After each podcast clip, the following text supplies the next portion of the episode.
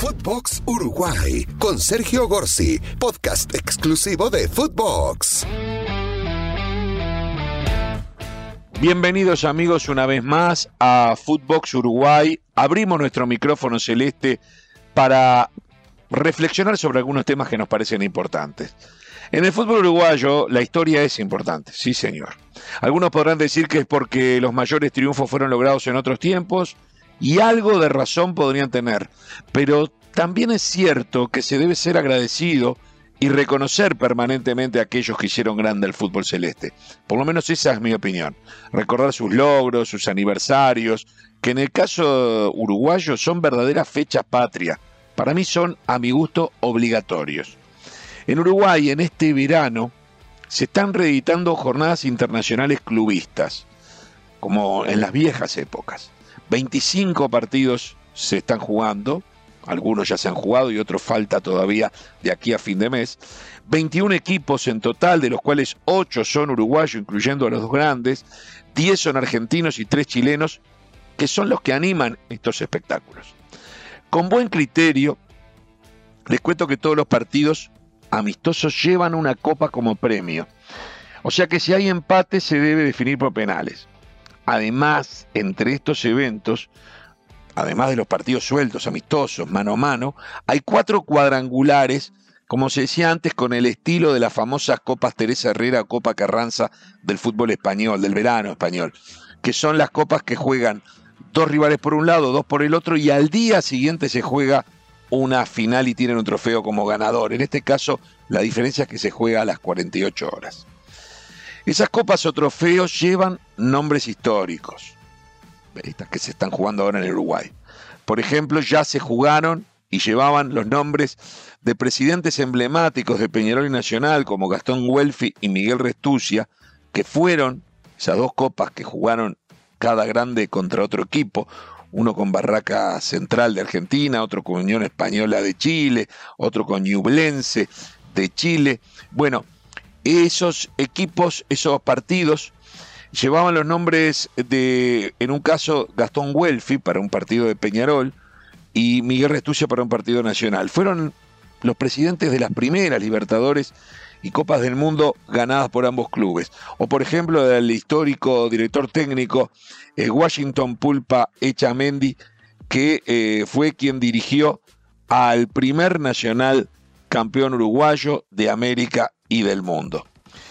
Este sábado se debía jugar el primer clásico, en el marco de un cuadrangular que participan también Santiago Wanderers de Valparaíso, Chile, y Sarmiento de Junín, equipo argentino. Cuando el partido clásico estaba 0 a 0 entre Peñarol y Nacional, se desató una tormenta terrible que obligó a suspender el partido a los 81 minutos. A su vez, el partido entre argentinos y chilenos que se jugaba un par de horas después tampoco se pudo jugar por la misma razón. Ante esta situación había que definir cómo se iban a cruzar los rivales, porque en definitiva son todos partidos que los clubes firman para Primero la televisación y también para ellos entrenar. Para definir cómo se cruzarían los rivales este lunes, para el cual se iba a jugar supuestamente una final y el tercer y cuarto puesto, se decidieron varias cosas. Lo primero es que el cuadrangular quedó inconcluso. Eso fue lo primero.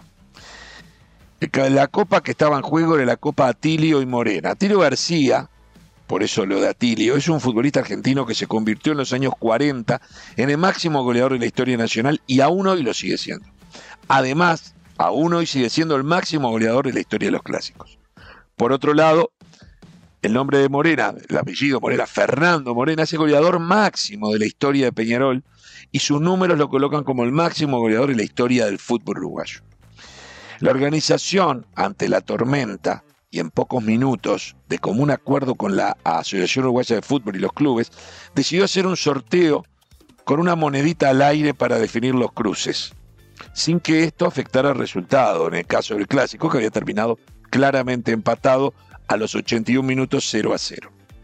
Pues bien, este sorteo determinó que lo ganara Peñarol para elegir jugar a segunda hora, donde supuestamente se iba a jugar la final, y en el otro sorteo, que también se hizo eh, con una monedita, Santiago Wanderers lo ganó y quedó emparejado como rival de los aurinegros. En definitiva, el partido a primera hora del lunes se va a jugar entre Nacional y Sarmiento, de hoy lunes, ¿no? Curiosamente, Sarmiento es de Junín, y lo digo curiosamente porque Atilio García también lo era. La copa se dividió entonces en dos copas. En lugar de llamarse la Copa Atilio y Morena, la copa se dividió para el partido que juega Peñarol, Copa Fernando Morena, y para el partido que juega Nacional, Copa Atilio García. Pero lo insólito fue que desde el sector de Peñarol comenzó a promocionarse en redes, no oficiales, pero sí en redes sociales, de algunos allegados y dirigentes importantes, como que Peñarol había ganado el clásico. Ahora puede parecer una pavada, pero con el tiempo, hoy puede parecer una pavada, pero con el tiempo, ese triunfo puede llegar a torcer estadísticas por las cuales ambos bandos pelean de tal manera que parecerían tener visiones totalmente diferentes. Si uno escucha la historia de Peñarol y la historia nacional, parece que vivieran en mundos paralelos. Ambos creen ser los decanos, los más antiguos. Ambos creen ser los más ganadores, los que ganaron más copas. Ambos creen ser los campeones del siglo XX no solamente Uruguay, sino de América y del mundo. Es cierto, ambos tienen argumentos válidos para todo lo dicho. A mí el tema de Canato me parece de cuarta, y lo explica muy bien en el episodio 68 de Biblioteca Footbox nuestro prestigioso colega Alberto Lati. Sobre este tema vamos a hablar próximamente en detalle con nuestra visión. Pero debo reconocer que ambos podrían sostener con un historial excepcional durante el siglo XX, que solamente se puede comparar con el de Real Madrid o del Milan, como mucho, que son los campeones de ese siglo. No olvidemos que ya hemos dicho y hemos contado que Peñarol y Nacional en ese orden fueron los primeros tricampeones mundiales y en el siglo pasado solamente los pudo empatar el Milan. O sea, ninguno de los grandes equipos del mundo llegó a tres títulos mundiales y mucho menos a cuatro.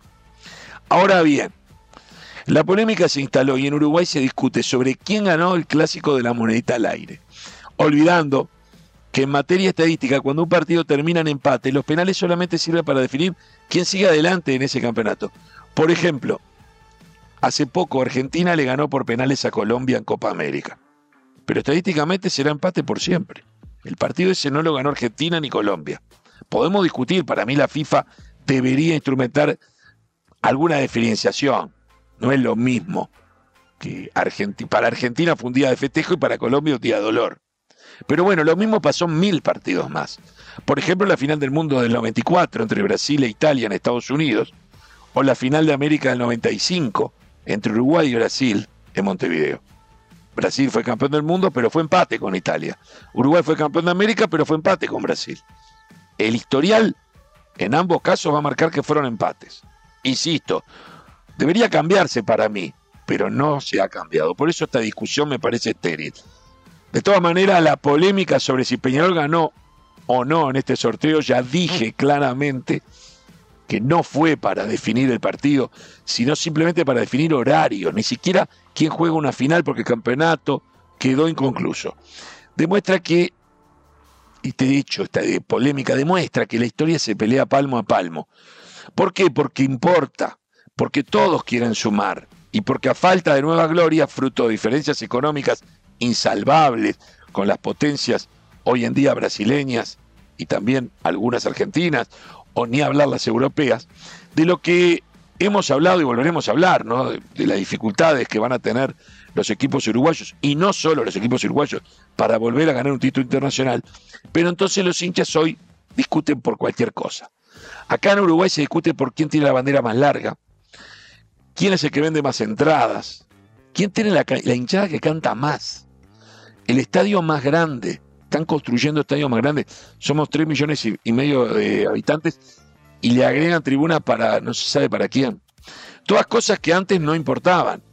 Justamente y curiosamente no importaban cuando ambos ganaban un día sí y otro también, cuanto campeonato internacional se les ponía en el camino y por eso podían pelear por decir con orgullo que son los campeones del siglo XX.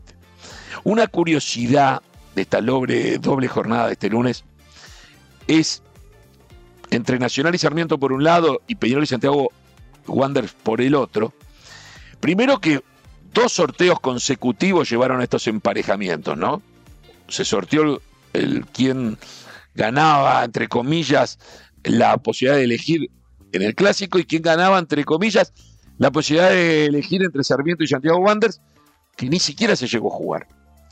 En definitiva, quedaron emparejados Nacional y Sarmiento Junín en la Copa Atilio García, que reiteramos es en homenaje al gran goleador argentino, que nació Junín. El tema es que Sarmiento es de Junín, pero Atilio en Junín fue jugador de su tradicional rival, Moreno, por lo que habría que ver si Sarmiento lo admira o lo admiró al gran Atilio. Con respecto a Peñarol y Santiago Wander, la copa prevista llevaba el nombre de Fernando Morena, el gran goleador. Pero es bueno recordar que surgido de ese equipo de Valparaíso, que lleva el nombre de Santiago Wander, pero es de Valparaíso, es la estrella chilena eh, Elías Ricardo Figueroa, uno de los mejores zagueros del mundo de todos los tiempos. Figueroa, luego de ser mundialista en Inglaterra 66 con la selección de Chile y jugar también con la selección trasandina de Montevideo, la Copa América de 67 que ganó Uruguay, pidió pase para Peñarol donde se consagró mundialmente, para luego pasar en 1971 Internacional de Porto Alegre y brillar en el país por entonces campeón del mundo como Brasil. La Copa pudo llevar su nombre, pero lo que pasa es que los nombres se eligieron antes de saberse los rivales y esta vez solo servirá como recuerdo a esa leyenda, eh, leyenda viviente que es Figueroa, pero también la copa va a homenajear a otra leyenda viviente que es Morena.